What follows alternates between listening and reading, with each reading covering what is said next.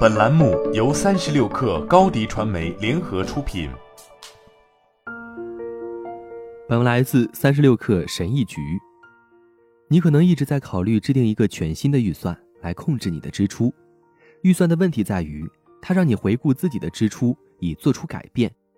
实际发生的情况是，你回顾过去，感觉很糟糕，而在下个月你也是如此，在之后的下个月也是如此。你应该做的是向前看，而不是向后看。这是一个我们称之为有意识消费的策略。注意，它是有意识的消费，而不是储蓄。这背后的思想都是关于积极的消费习惯，而不是完全禁止自己消费。所以。放下你每隔几个月就换的预算电子表格或 App，忘掉它们吧。以下是有意识消费计划背后的步骤：第一步，对你目前的支出进行分类。让我们先了解一下你的资金和支出情况。你应该能够将你的支出分为四个不同的类型：固定成本、重要投资、储蓄目标、无需内疚的支出。我们把这些进一步细分。固定成本就是你需要的生活费用，从固定成本开始列出你在这个月需要花费的一切，包括房租、抵押贷款支付、汽车支付、贷款偿还、保险和水电费，把它全部写下来，并在每一项旁边写上具体费用。一旦完成了，就在每一项上多加百分之十五，这是为了弥补你没有考虑到的事情。这样一来，如果有什么事情突然出现，就不会让你手足无措了。重要的投资就是未来生活的需要。你在这里的首要任务是覆盖你的退休金计划，争取为这些账户至少保存你税后收入的百分之五至百分之十。储蓄目标就是你未来想要的，你可以分成短期、中期和长期储蓄。短期储蓄是指买礼物或买一副全新的 AirPods。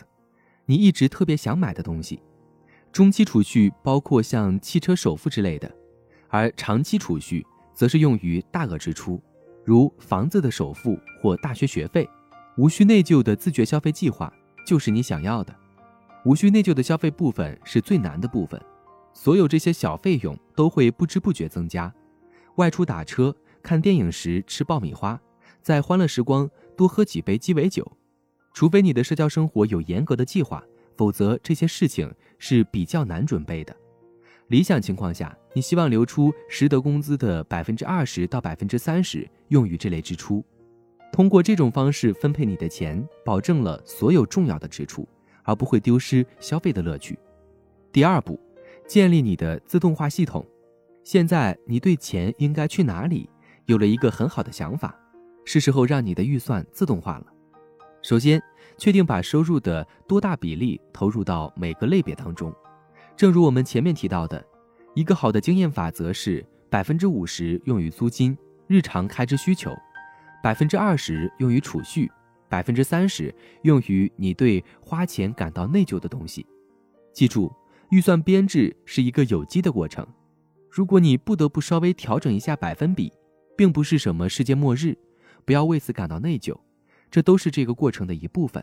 最重要的是选择对你有用的。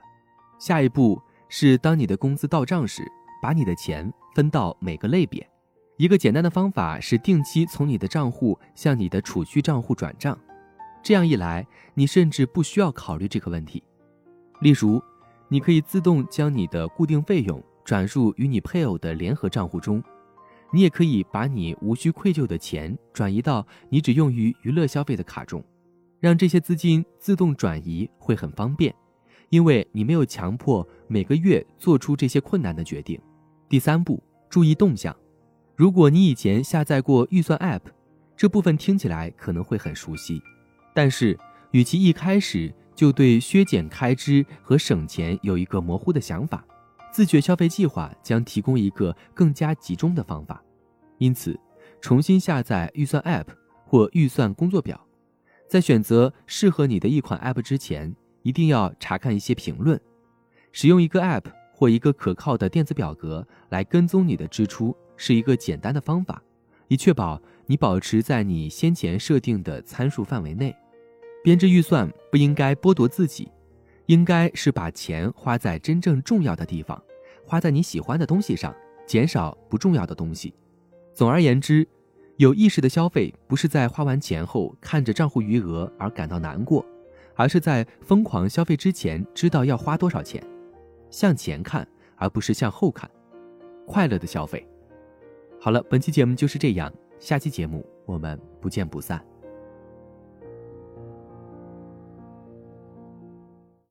高迪传媒为广大企业提供新媒体短视频代运营服务，商务合作请关注微信公众号“高迪传媒”。